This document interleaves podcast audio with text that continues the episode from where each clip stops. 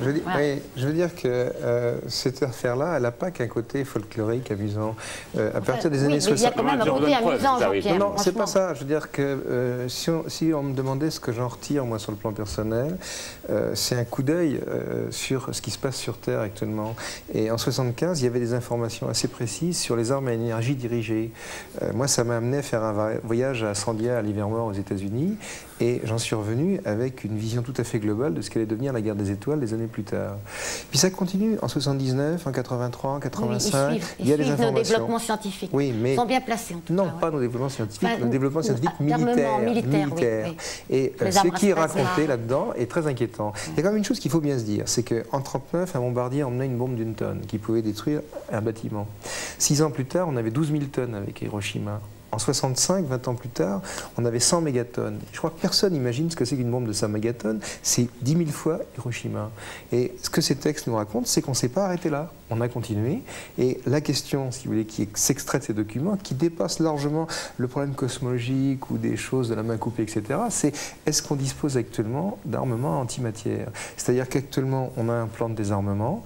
Est-ce que c'est un vrai plan de désarmement ou est-ce que c'est pas un leurre? Est-ce que derrière, il n'y a pas des armes infiniment plus puissantes? Puisque vous parlez de nous-mêmes, on est en, droit de vous poser la question. Est-ce que vous n'êtes pas victime d'un leurre, comme par exemple un- une grande partie de la communauté scientifique, euh, lorsqu'elle a découvert, par exemple, vous savez, ces fameux cercles mystérieux en Grande-Bretagne C'est facile à faire, ça. C'est facile ça à dure- faire. Ah oui, mais on le dit maintenant. parce C'est un que- beau canular, Oui, ça dure oui, depuis oui, 30 oui, ans quand même. bon, Oui, c'était qu'elle ça durait longtemps. Hein, ces, ces deux, ces deux petits pépés là qu'on voit là, les Oui. deux agriculteurs les anglais. encore, voilà, ils nous montrent comment Oui, ils oui. faisaient des cercles. euh, mais moi, je me souviens quand même qu'il y avait des, des scientifiques très sérieux qui nous expliquaient que vu d'en haut. Moi, moi, je ne m'étais pas intéressé à ça. Non, ça c'est vrai. Vous n'étiez c'est pas de ceux-là, mais beaucoup de gens étaient de... Les Dans cette logique-là, il faudra trouver les PP cosmologistes Oui. qui se sont amusés pendant 28 ans à donner des informations scientifiques. hein. Bon, alors si C'est ça, la ils question. peuvent se dévoiler là aussi, Absolument, écrire, hein, si jamais il y a des charlatans qui ont essayé ça, bon, ils peuvent nous, nous, nous écrire. Euh, Daniel Costel, vous, vous êtes euh, interpellé, comme on dit, par ce, ce- ce type de, Moi, de révélation, non? Oui, enfin, vous savez, j'ai l'impression qu'il y a plusieurs domaines. Le domaine de la croyance, le domaine de la science et le domaine de la science-fiction. Science-fiction, c'est-à-dire la poésie, et c'est somme toute tout à fait respectable. Je veux dire. euh, Donc vous n'y croyez pas, soyons clairs. hein. Non, non, non, non, non. Vous savez, je vais vous dire, j'ai pris l'habitude de tout croire. Je crois que c'est mieux. Parce que euh, on peut aussi bien m'interpeller sur la Vierge, sur Fatima et sur la croyance en Dieu. Et on va voir ça tout à l'heure. En effet, vous étiez, Donc, on ne peut je suis tout prêt à euh, croire. Euh, Je Il ne s'agit pas de croire. hein. Moi, je ne suis pas un homme de croyance. Là, c'est pas une croyance. je- là, moi, je suis pas un homme de croyance, Vous voyez, ce qui est formidable d'ailleurs, c'est qu'on nous interpelle aussi quand on croit. Oui, c'est Vous savez, vrai. si je disais je ne crois pas, on me dirait mais vous avez tort, c'est croire, j'ai fait une très bonne expérience scientifique, etc. Il faut être sceptique ouvert. Nous, on a essayé de faire une enquête de sceptique ouvert. Je suis, Voilà.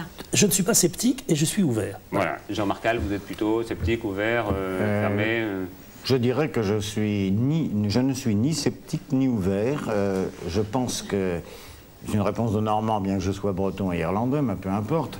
Euh, je pense que l'un et l'autre, vous avez raison, parce que quand on a quand même des documents scientifiques et, et qu'on peut les prouver, bah, il y a quelque chose qui me paraît étrange, qui me paraît mystérieux. Moi, j'ai d'autres choses qui me paraissent mystérieuses que je n'explique pas, mais je suis bien obligé de reconnaître qu'il y a quelque chose là qui est à prendre en considération. Alors, puisqu'on parle scientifique, je crois qu'au téléphone, me dit Yannick Jossin, nous avons euh, l'un de vos confrères, euh, Jean-Pierre Petit, Ah, bien. téléphone. Qui êtes-vous, monsieur? Oui, c'est Jean-Claude directeur de recherche au CNRS et Ah oui. directeur de l'Observatoire de Lyon. Euh, je voudrais faire un commentaire à propos de ce que Jean-Pierre Petit disait tout à l'heure sur la cosmologie et son origine humide. Bon, ce qui est très frappant dans ce qu'il nous dit, c'est qu'il n'y a rien eu de révolutionnaire dans ces écrits humides. Il n'y a pas eu de choses qui aient changé. Simplement, il y a des choses qui sont compatibles avec ce qu'on sait, avec ce qu'on savait. Non, ça, c'est pas vrai. Jean-Claude, qui, c'est pas qui vrai. correspondent Non, à ce que Sakharov avait publié il y a pas- 20 ans. c'est pas vrai. Donc, c'est intéressant. Ça montre que ce sont des gens, des terriens compétents qui ont organisé cette chose, mais il n'y a rien de révolutionnaire. Qui Jean-Claude, c'est pas vrai. si on avait des extraterrestres qui nous fassent une communication, on aurait quelque chose de vraiment étonnant.